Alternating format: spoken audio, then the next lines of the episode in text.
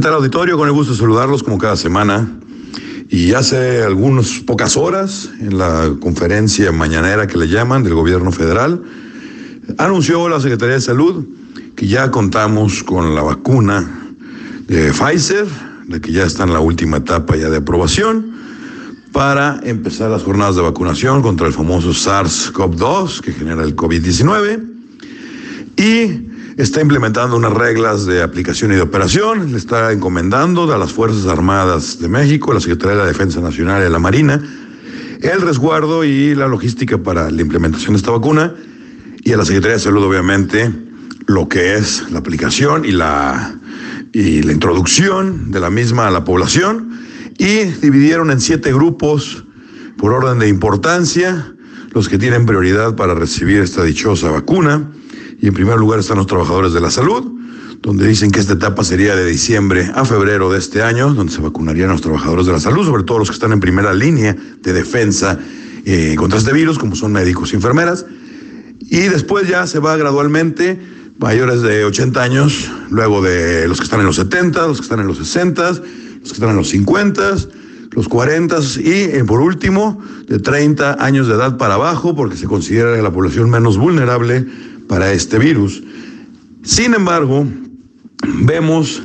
que es un poquito ambiguo la, la presentación que nos hizo el gobierno federal hoy y me preocupa muchísimo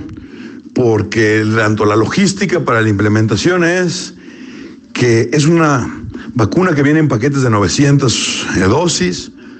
se tiene, viene congelada menos 70 grados, se tiene que descongelar, una vez descongelada tiene 5 horas para aplicarla y pues resulta que pues, te platican de datos técnicos, pero una vez que te la ponen, te tienes que quedar 30 minutos en observación a ver si te hace efecto o qué. La preocupación de la población es si efectiva va a ser efectiva. Todavía tenemos muy fresco el tema del H1N1 del 2009. Salió la vacuna, no se hizo tanto espaviento, se aplicó como si fuera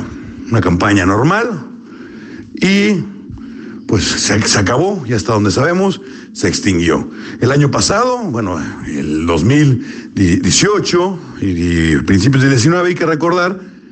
que la influenza estacional cobró casi 700 mil vidas en el, en el planeta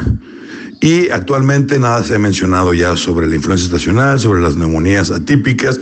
ahora todo es COVID. Entonces queremos pensar que esta vacuna va a ser una vacuna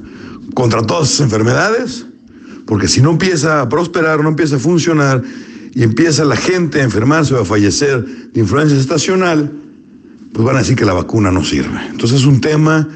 también de psicosis de masas, un tema delicado porque ya sabemos, porque así es la naturaleza humana, no es privativo de este país. Me parece eh, simpático que muchos digan solo en México, es mentira la naturaleza humana es universal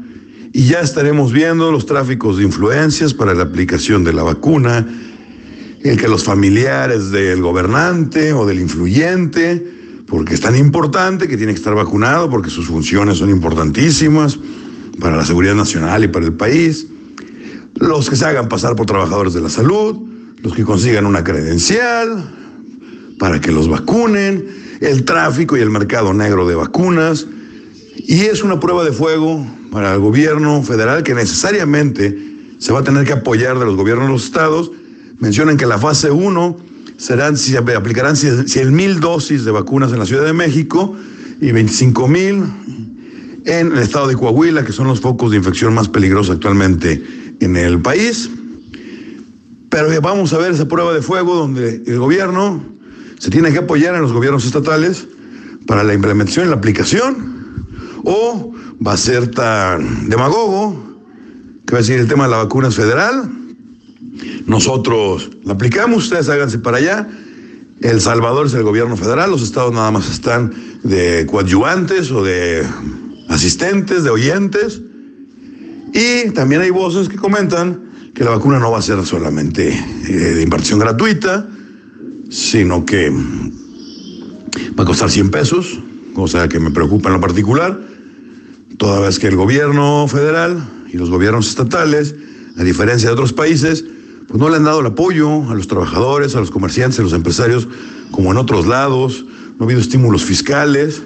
pero no me sorprendería en lo más mínimo que una vez que salga la dichosa vacuna, también no la quieren cobrar,